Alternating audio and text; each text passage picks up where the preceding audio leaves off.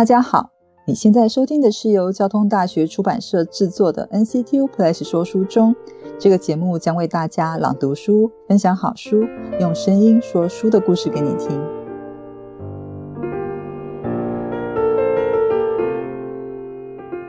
上一集说到，嘉兴被一股刺鼻而浓烈的味道吸引，他的记忆就像傀儡部我背后的操控者，扯动嘉兴脑海中的片段。究竟是什么样的气味呢？原来是有一名身形消瘦的老伯，他慢慢推着小摊车前来，由低而高拉长乡音，一边喊着“臭豆腐，臭豆腐”，上头啊有锅热烘烘的油炸物，里头金黄色的外皮被撑得膨大而饱满。老伯的脸孔因为锅炉的高温而显得红烫，身上微微泛黄的汗衫也有多处油渍。左前方突然传来一群小孩的嬉闹声，手上拿着几个铁板，兴奋地跑过来。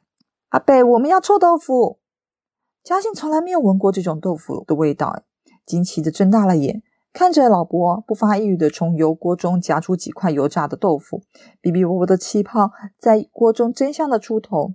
老伯将豆腐在铁架上面稍微沥了下油之后，便夹入小朋友带来的铁盘中了。他用剪刀将豆腐剪成三角形，随后就转身从下方拿出一罐腌制的高丽菜，从中夹了一些放在豆腐旁边，然后淋了些酱油，再递给那群孩童。孩童们兴高采烈地掏出几枚硬币，便端着豆腐蹦蹦跳跳地走开。嘉欣赶紧也从裤口里面掏出几个铜板，叫了两块豆腐来吃。虽然这种豆腐初闻带这种腐臭的味道，但闻久了也觉得还蛮特别的。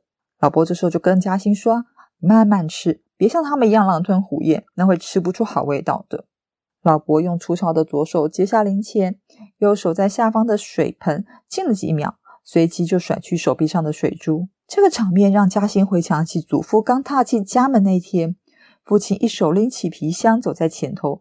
祖父的背影看起来好长好寂寞。走在最后的嘉欣发现皮箱所经过的地上，他就落下了这样一滴滴的水渍。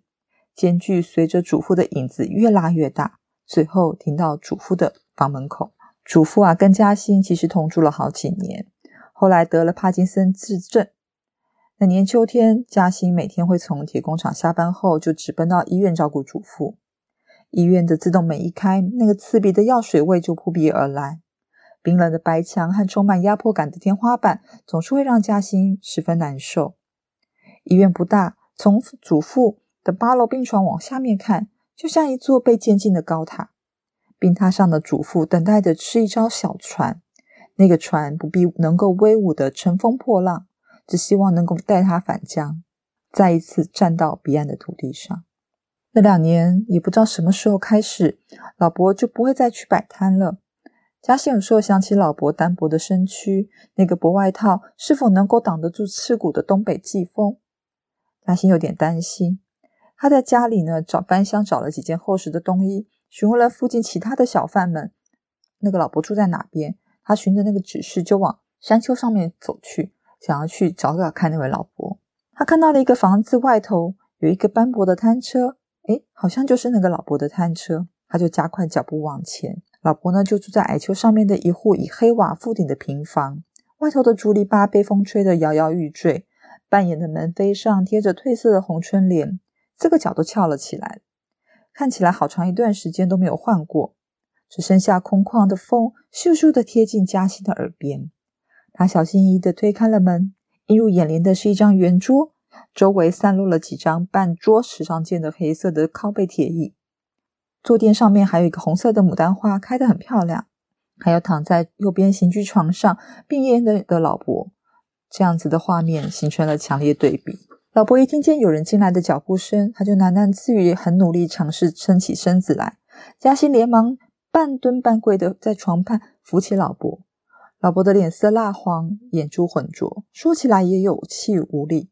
嘉欣转身到浴室拿了一条毛巾，沾了水拧干，自信的将老伯的面孔擦干净，并且到厨房倒了杯水给老伯。老伯说啊，自己因为患有长期痛风的毛病，一到季节更换的时候，关节就会痛得僵硬，无法动弹。以前年轻的时候在军队，常年压力的累积，更加重了他痛风的情况。天气一冷，失眠失眠的次数也越多。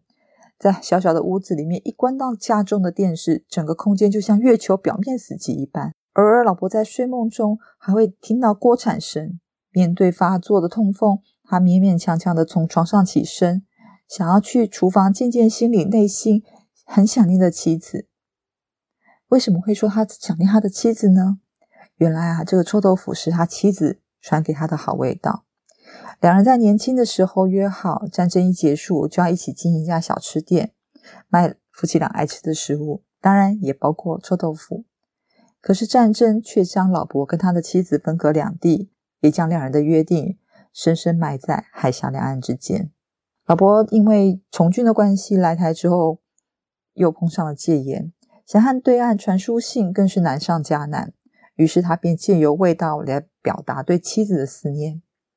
他每天不断尝试模仿妻子料理的味道，在家中的外头利用废弃的一些材料搭了一个铁棚子，找了有水源的地方，用橘色的水桶泡着自己在山上摘采的青草梗以及药草，等待长时间的发酵后，用黑色的菜篓去浸那个豆腐，企图提炼出妻子旧时料理的独特风味。一闻到臭豆腐的味道，他就会好感觉，好像妻子在他身后唠唠叨叨的说着今天生活的趣事，仿佛两人谈笑风生的时光就这么被气味召唤回来了。而他只要一推出摊车去外面摆摊，那个温暖的感觉也会这样紧紧的守护着他。在白色恐怖的年代，老伯选择安静不说话来保全自身，为的只是期待哪一天能够回大陆与妻子见上一面。但对世界固步自封的结果，让他的世界缩得好小。臭豆腐的气味就像他的发声工具，那个特殊发酵过后的味道，就像被加密后的文字，写着自己在时代中的挣扎，是一种混沌而痛苦的乡愁。台湾解严那天，嘉兴的儿子出事了，嘉兴把儿子取了个跟老兵一样的名字，叫做火旺。他期望儿子能够兴旺整个家族，像燎原野火一样，拥有韧性的燃烧。嘉兴也一并辞去了铁工厂的工作，期望把这个新生之火将过去的生活有个了结。火旺诞生的第二天，嘉兴就带着一身从老婆那传承下来的豆腐记忆，开始推起老婆的摊车，拉长嗓子到附近的街坊四处叫卖臭豆腐。即使是假日，假日嘉兴也不得闲。整日都待在家里制作下周要摆摊用的泡菜。他往往一大早就赶往菜市场，去在一群婆婆妈妈之间挤出通道，买上很多颗的高丽菜，然后坐在家的门槛上，细心的将高丽菜剥成一叶一叶，用盐巴抓一抓。等到高丽菜出水之后沥干，加上醋、糖、香油和胡萝卜丝，放到大塑胶桶去搅拌。就这样重复着一次又一次的动作，一天大概可以做出三大桶泡菜。直到太阳沉下去了，快看不到椅子之后，他才会勉强起身，打了哈欠，继续看看妻子还有小孩。这几年下来呢，嘉兴也逐渐打起自家臭豆腐的名号，累积了很多熟客，攒了点钱，他和老婆两个就在市区租了一个小店面，起了一个店名叫做“老地方”，从每天晚上的八点钟卖到凌晨的两三点。由于物美价廉，他的妻子又非常待人很客气，总是殷勤的招呼客人。虽然店面的地段不是很好，但老地方却意外成为都市夜猫族聚会的好去处。这天开店前，嘉兴坐在椅子上，看着妻子不断的来回切着葱，望着地上刚劈来的一捞臭豆腐，轻轻的叹了一口气，起身准备开始等会再做晚上要开店用的食材。他撕开塑胶的包装，利落的将臭豆腐放到大锅中，转开水龙头，让水去淹过臭豆腐。一面呢换新鲜的大豆沙拉油，前晚用的油桶就装上塑胶袋，成了新的零食垃圾桶。虽然说这是一个新的店面，但是屋里其实有二三十年了，店的罐头仍有仍然仍然保留着旧时的绿色纱窗的样子，缝里卡了不少灰尘。嘉欣想啊，隔天一早我要清洗这个窗子，然后还有窗钩，心里还在盘算着，怕地板上滴油难清理，他还向附近的杂货铺要了一些纸箱。摊开铺平在地上，摊车上那一盏布满灰尘的白色的灯泡好像也该换了，光线看起来有些暗淡。他将铁架挂钩上的三四个铁椅子排开，等待客人上门。今晚的店内生意不错，嘉兴啊与妻子在店内忙进忙出，热烘烘的锅炉让夫妻俩汗流浃背的。他一手将臭豆腐从铁锅的边下滑下去，一只手用夹子来回的翻面。他习惯用中火慢炸到四到五分钟，等待豆腐内部的组织渐渐松弛后，金黄色的外皮鼓起，变得圆鼓鼓的豆腐就会吸附着油孔往上浮。这时候，几个彪形大汉从骑楼大摇大摆的走进店内，妻子赶紧小跑步的拿着菜单前去招呼。大汉就说：“喂！”拿两瓶啤酒过来，动作快！阿虎啊，就是这个大汉其中一个人，叫阿虎。他一边吆喝着，一边拍着下桌缘。他是附近有名的流氓混混，背后的靠山个个都有不小来头，因此连辖区的员警也拿他没辙，便睁一只眼闭一只眼，任凭他在乡里间为非作歹。阿虎生的真是一脸横肉，脖子上还挂了一条非常非常粗大的金项链。一坐下来，把脚蛮横的交叉跨在另一个铁椅上面，一面用打火机点起烟来。阿虎的出现会对嘉兴带来什么影响吗？原来臭豆腐与嘉兴的连结是从上一辈就种下的。下一集是这个故事的最后一集喽，别忘了继续收听。